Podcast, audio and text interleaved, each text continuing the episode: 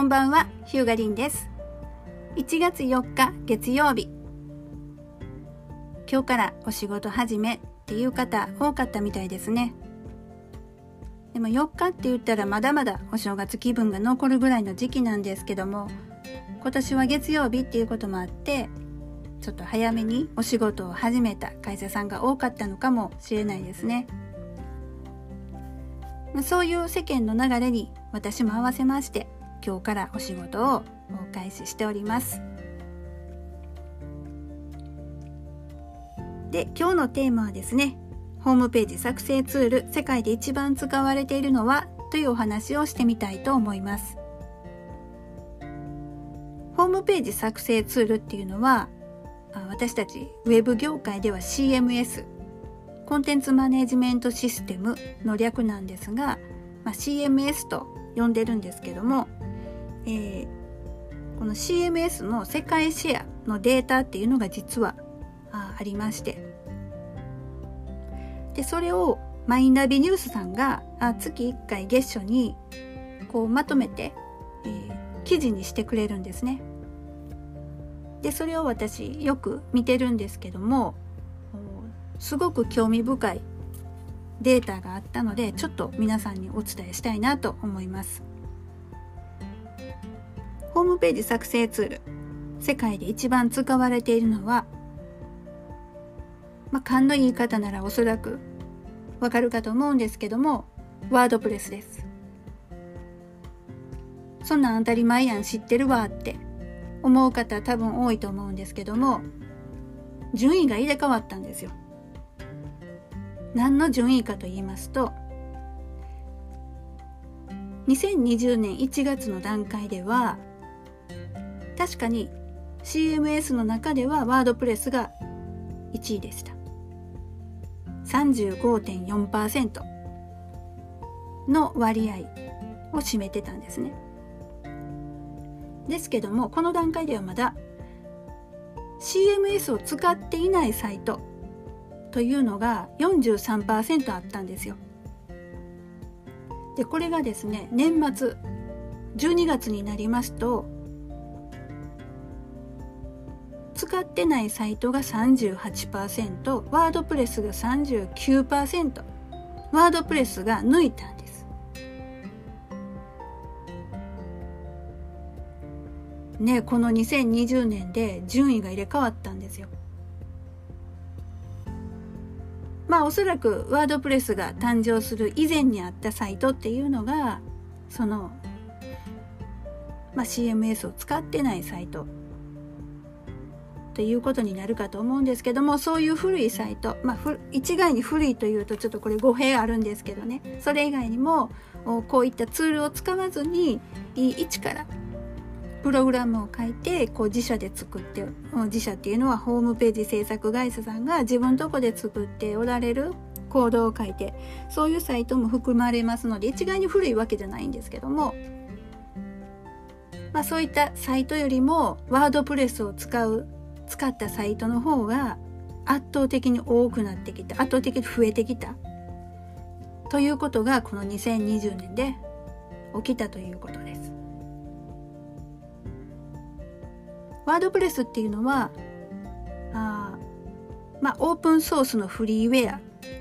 と言いまして、えー、誰もがダウンロードして自由にカスタマイズをして使えるそういう便利な、まあ、フリーソフトなんです。でそのフリーソフトを、えー、ウェブデザイナーさんやホームページ制作会社さんがダウンロードして、えー、自分のとこでデザインしてカスタマイズしてお客様に提供してる。まあ、そういうことになります。ね、圧倒的にもうワードプレスのサイトが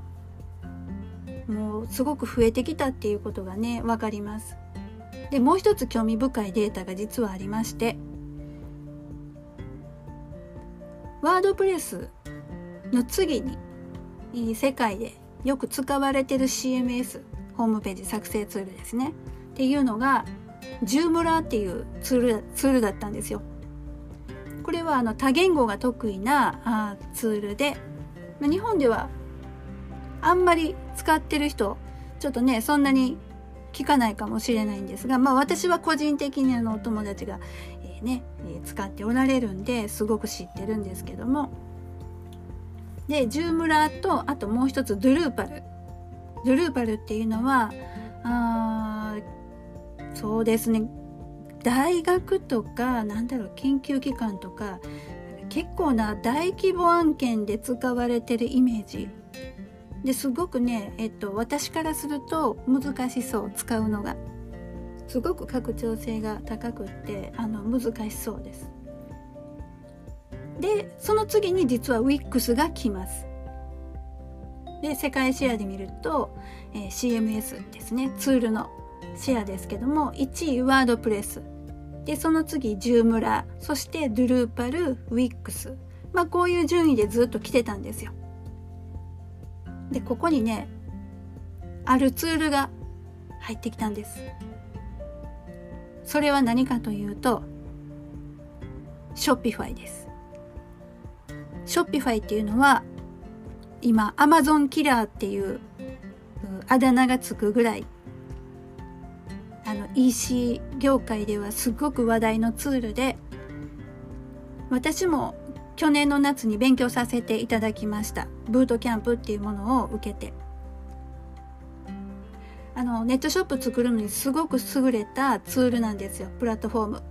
でこれがですね、2020年1月の段階で、ま、 WordPress 35.4%だったんですがこの時 Shopify まだ1.9%やったんです。で Joomla は2.6% Drupal は1.7%ちなみにウィックス1.3%でこの段階で Shopify 3位やったんです。まだ Joomla が多かったんです。世界では。でこれがですねまた逆転するんです。いつかというと、えー、 July だから7月2020年7月で Shopify が2.5% Joomla 2.4% Shopify の伸び方がすごいんですよね。1.9%だったのがもうあの年末の段階ではね、えー、3.1%すごい伸び方してます。すごい伸び方してます。あ、とはいえあのワードプレスが、えっと、39.1%あるっていうところを見ると、えー、2位のショッピファイまだ 3%, 3かって感じなんですが、まあ、そこの開きはあるんですけどもこのショッピファイの伸び方はすごいほんとすごいです。まあ、これ世界のデータなんであの日本のデータとはまた違うかと思うんですけどもこのショッピファイの伸び方は肌感覚的に日本だともうちょっともうちょっとパーセンテージ大きいのかなと思ったりしますね。でちなみに日本でよく使われてる人類人類は世界シェアで言うと実は0.1%あるかないか。0.1まあそれ以上それ以下の数値がないのでもう0.1っていう表記しかないんですけども、まあ、世界的に見るとウィックスが1.3に対して、えー、人類は0.1というところから見ると意外とあの海外ではジンズそんなに使われてないのかなと。で逆に言うとウィックスなんで日本ではあんまりまだ まだもう一つなんかなもう一つって言ったら怒られますけどなんだろうもっと伸びてもいいのにねっていうのはよく言われます。なんでかなっていうのはね。こんなにすごい機能ついてんのになんであんまりなんで盛り上がってないんかなとかね。まあまあちょっとそれは余談なんですけども。なんせですねこの2020年はそういう CMS を使ってないサイトのシェアをワードプレスが上回った。そしてショッピファイが2位のジュームラーを追い抜いた。この2つがねすごく興味深いデータだなと思いました。でウィックスも検討してますよ。ずっと。ずっと、えー、ずっと5位。ずっと5位で頑張ってますよ。5位？6位と5位のあたりをうろうろしてますね。もう一つスクエアスペースっていうなんかそういうツールもあるみたいですけどそれはちょっと私わかんないです。まあなんかいろんなツールはありますけどもこうやって見ると、ね、何が人気あるかっていうところすごく面白いですね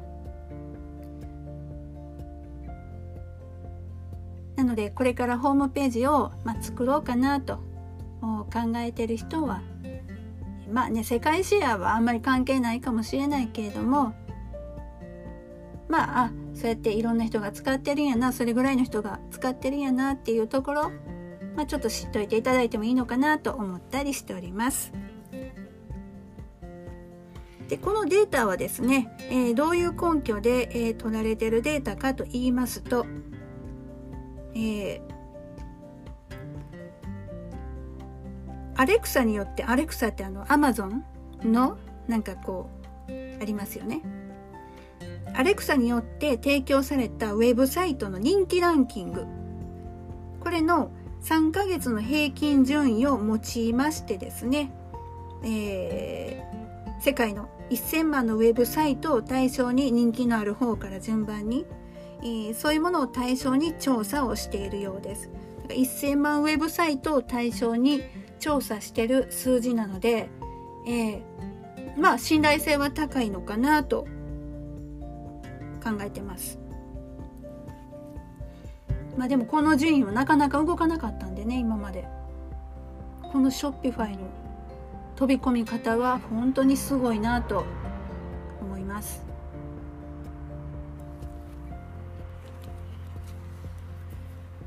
このばらしちゃいますホームページやインターネットのいろんな仕組みでは、ホームページ本の著者であるヒューガリンが、あらゆる人の生活の中でお役に立てそうな IT 情報を音声でお伝えしております。